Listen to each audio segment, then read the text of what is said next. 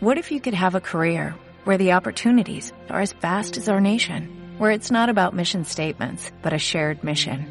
At U.S. Customs and Border Protection, we go beyond to protect more than borders, from ship to shore, air to ground, cities to local communities. CBP agents and officers are keeping people safe. Join U.S. Customs and Border Protection and go beyond for something far greater than yourself. Learn more at cbp.gov/careers. Oye, tenía otra noticia para contaros, pero es tan desagradable que la voy a dejar para mañana. Ah, ¿vale? Porque bastante uf, desagradable. No, y aparte que está rara. muy desagradable. Está Carlos La Peña esperando, además nuestro moderno, para el último moderno de la temporada. Carlos La Peña, ¿qué tal? Muy buenos días. Muy buenos días, aquí estamos. Porque los modernos, al ser de otros tiempos, no cogen vacaciones, atención, sino que hacen veraneo, que son cosas bastante distintas. Bueno, parece ser, parece ser, me han contado que vas a acabar la temporada con un peso pesado, con un personaje casi tan altruista como desconocido. Un señor, tú corrígeme la pronunciación, Carlos, Norman Betune. Bueno, es algo así como Betiún, pero tampoco Betiún. estoy yo muy seguro. Yo he llamado toda la vida Betuné, o sea que... Betune. Bueno, vamos a dejarlo ahí. Norman Betune. Bueno, vamos a ver, vamos a ver si conseguimos eh, que cada vez sea menos desconocido, aunque se mantenga intacto su altruismo, que tampoco eso lo vamos a quitar para compensar. Muy bien. Mira, hace poco hablaba con un amigo, mira, fíjate si somos raritos, sobre cuál era el hito más importante del siglo XX, del siglo de las guerras mundiales, de las grandes matanzas, de los saltos al vacíos, y llegamos a la conclusión de que pese a que ahora parece que les pese a muchos, el siglo XX nos trajo una cosa fantástica, algo impensable en tiempos anteriores, la seguridad social y la medicina Pues sí. Es decir, que también los pobres que no pueden pagarse un tratamiento puedan acceder a un médico. Y en esto mucho aportó nuestro moderno de otros tiempos de hoy, el médico canadiense Norman Bethune. Quiere decir que Betune o Betune o Betune fue uno de los impulsores de que todo el mundo pudiera acceder a la medicina. Eso. Eh, sí, Vale. en los años 20 Norman Bethune, por eso es uno de mis héroes, decía públicamente que la pobreza mataba más que la enfermedad. Cierto. Y proponía un sistema sanitario, un sistema sanitario nuevo. Según su planteamiento, la solución a los problemas de salud era cambiar el sistema social, un sistema social que condenaba a la mayor parte de la población a la pobreza, a la ignorancia y al desempleo, justo a las mayores fuentes de enfermedad. Pero entre que se cambiaba el sistema, claro, habría que hacer algo para evitar que la gente siguiera muriendo de enfermedades curables, ¿no? Eh, por eso Betún eh, propone que la protección de la salud se convierta en propiedad pública, como el correo, el ejército, la judicatura o la escuela. Lógicamente, esta sanidad estaría sostenida por fondos públicos y sería accesible a todos, no dependiendo de sus ingresos, sino de sus necesidades.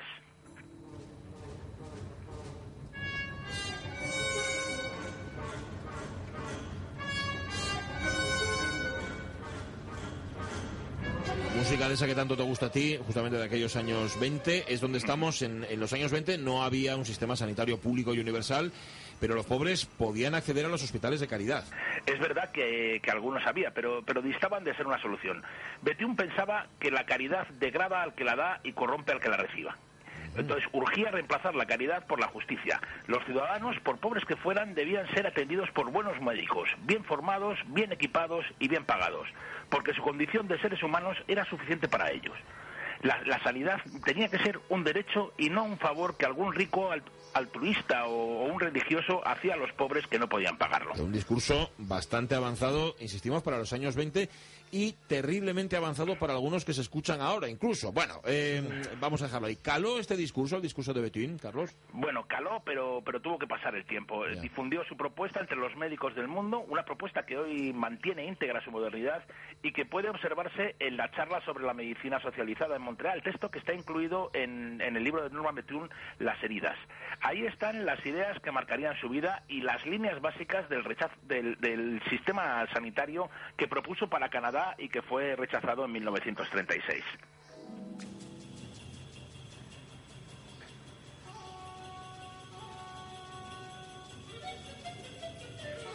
Luego contamos de qué es esta música tan hermosa y tan perturbadora. Pero cuéntanos tú antes, Carlos, ¿de dónde sale este hombre? ¿De dónde sale Norman Bethune? Bethune nació en, en Gravenhurst, en la provincia de Ontario, de Ontario, en Canadá, el, 3 el 4 de marzo perdón, de 1890, en el seno de una familia presbiteriana con gran vocación proselitista. De hecho, uno de sus tatarabuelos, que había nacido en Escocia, fue el fundador de la primera iglesia presbiteriana de Montreal. Pero el joven Norman prefirió buscar el modelo en otro de sus abuelos, un cirujano que fue colaborador de, de Henry Durand, que fue el creador de la, de la Cruz Roja. Y por eso se decidió a estudiar medicina. Yo tengo entendido que abandonó los estudios un par de veces, ¿no? Sí, la primera fue para ir a trabajar a los bosques canadienses donde dará clases y ejercerá de, leñador. En 1912 vuelve a incorporarse a los estudios, pero tampoco esta vez los terminará. Al estallar la Primera Guerra Mundial se une al ejército como camillero en Bélgica. El 29 de abril de 1915 es herido grave en una pierna en la segunda batalla de Ypres. Con la guerra concluida para él, vuelve a Canadá y en un solo año acaba sus estudios. El nuevo médico se emplea como teniente cirujano en barcos de la Marina Británica hasta que en 1919 se establece en Londres. Allí conoce a la que será dos veces su esposa, la escocesa Flance Campbell Penney, con la que se casa en 1923. El primer divorcio en 1927 da con Bethune nuevamente en Canadá, donde contrae una tuberculosis por la que llega incluso a desahuciarle, a desahuciarle de la vida, no de la casa. Ah. Le tratan en el sanatorio Trudeau de Nueva York, donde llegó a desear inyectarse morfina para, para forzar el final de sus días. Pero, pero Betún, al tiempo que paciente, decidió ejercer de médico y entonces se puso a dar indicaciones a, los doctores que la atendían. Ah, muy bien. Las indicaciones surtieron efecto y Betún se salvó. A partir de ese momento, nuestro moderno se convierte en una eminencia mundial de la cirugía torácica.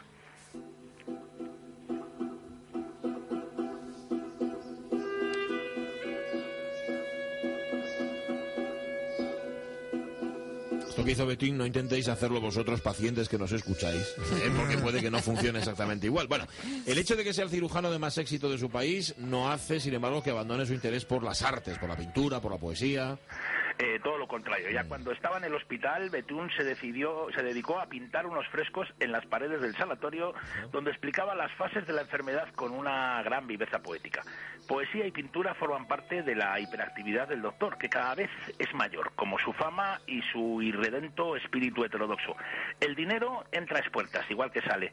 Betún, que es un fumador empedernido, se encuentra más cómodo enseñando cirugía en el bar entre cervezas que en las clases en la facultad. Sí, señor, sí, señor. Y será en este tiempo, calculo, cuando ingresó en el Partido Comunista. Sí, además él en sus conferencias se presentaba siempre como, como comunista, algo que incomodaba a partes iguales a, a, su audiencia conservadora y al propio partido. Mm. Porque Betún tiene una idea particular del comunismo que no siempre coincide con la del partido. La suya es siempre la misma, ayudar al débil. Simpatía por el débil, ¿no? Como decían los Rolling Stones. Vale.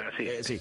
Eh, eh, has, dicho que fue en el 36, ¿verdad? Cuando Canadá rechaza su proyecto por una medicina universal y socializada. ¿Crees que influye eso, ese rechazo en que venga la guerra civil española? Sí, vamos, seguro que la decepción influyó, pero Betún tenía otro enemigo aparte de la mala gestión de la, de la sanidad, y era el fascismo. Y en 1936 el lugar donde luchar contra él era España. La guerra de España le requirió en su afán de ayudar al débil y nuestro moderno dejó su cómoda vida de cirujano de éxito por la lucha contra el fascismo.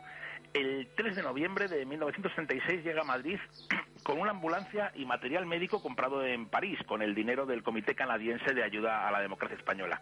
Decía, no he venido a España a derramar sangre, sino a darla. Y por eso propone la creación de un servicio de transfusiones de sangre. Las autoridades lo consideraron utópico e irrealizable, pero Betún decidió organizarlo y financiarlo. Pese a las vidas que salvó el servicio, tanto Betún como su compañero Hassan Saiz tuvieron problemas con las brigadas internacionales que les acusó de una inmoderada afición al alcohol. También en febrero de 1937 eh, documentaron el crimen de la carretera de Málaga, cuando 200.000 personas huían refugiadas de la, de la ciudad capturada de Málaga con dirección a Almería, bajo las bombas de la aviación alemana. Betún y Saiz realizan viajes hasta Almería sin parar para evacuar refugiados. Su actuación está documentada en el impresionante texto de La carretera de Málaga, también recogido en, su libro Las heridas. solo pasó ocho meses en España, pero quedó marcado profundamente. Volvió a Canadá, inició allí una incansable gira de conferencias justamente para recaudar fondos con los que mantendrá el servicio canadiense de transfusión durante la guerra. Pero atención, porque el próximo destino de Bethune es China. Sí, fue el siguiente y, el último. En 1938 viaja a China, donde pretende construir un gran hospital en plena invasión japonesa. Bethune lo construye, pero pronto tiene que transformarlo en un hospital de campaña portátil. Casi sin medios, Bethune es el único médico y además va formando a, sus ayudantes, que no tenían ninguna otra formación. El 12 de noviembre de 1939 muere allí a causa de una septicemia contraída en el curso de una operación. Al poco tiempo tenía previsto volver a Canadá para recaudar fondos para la causa, fondos que, claro, no pudo recaudar.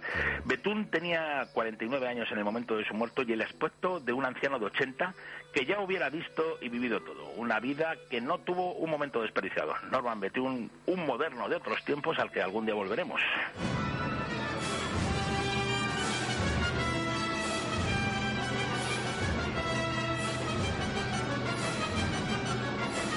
Habrá que volver sobre él, en efecto. Lo que hemos escuchado es música de Erwin Schulhoff, del compositor checo, en su ballet Ogelala. Eh, es otro moderno de otros tiempos, también Schulhoff. Oye, antes de irnos, Carlos, déjame que lea un titular que tiene muchísimo que ver con lo que has contado y que hoy aparece en varios medios, entre ellos El País.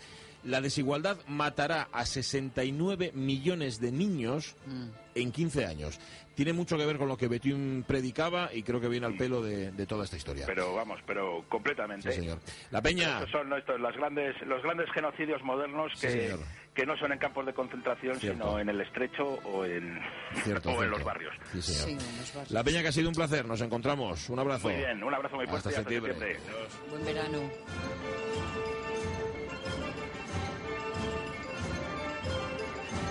Apuntadlo, ¿eh? Ogelala, esto es de Erwin Schulhoff compositor al que también hicieron desaparecer así como quien no quiere la cosa. Bueno, que nos queda un cuarto de hora para la una, tenemos nuestra traca final, pero antes libros, libros, libros, libros. Testón, ¿qué tal? Muy buenos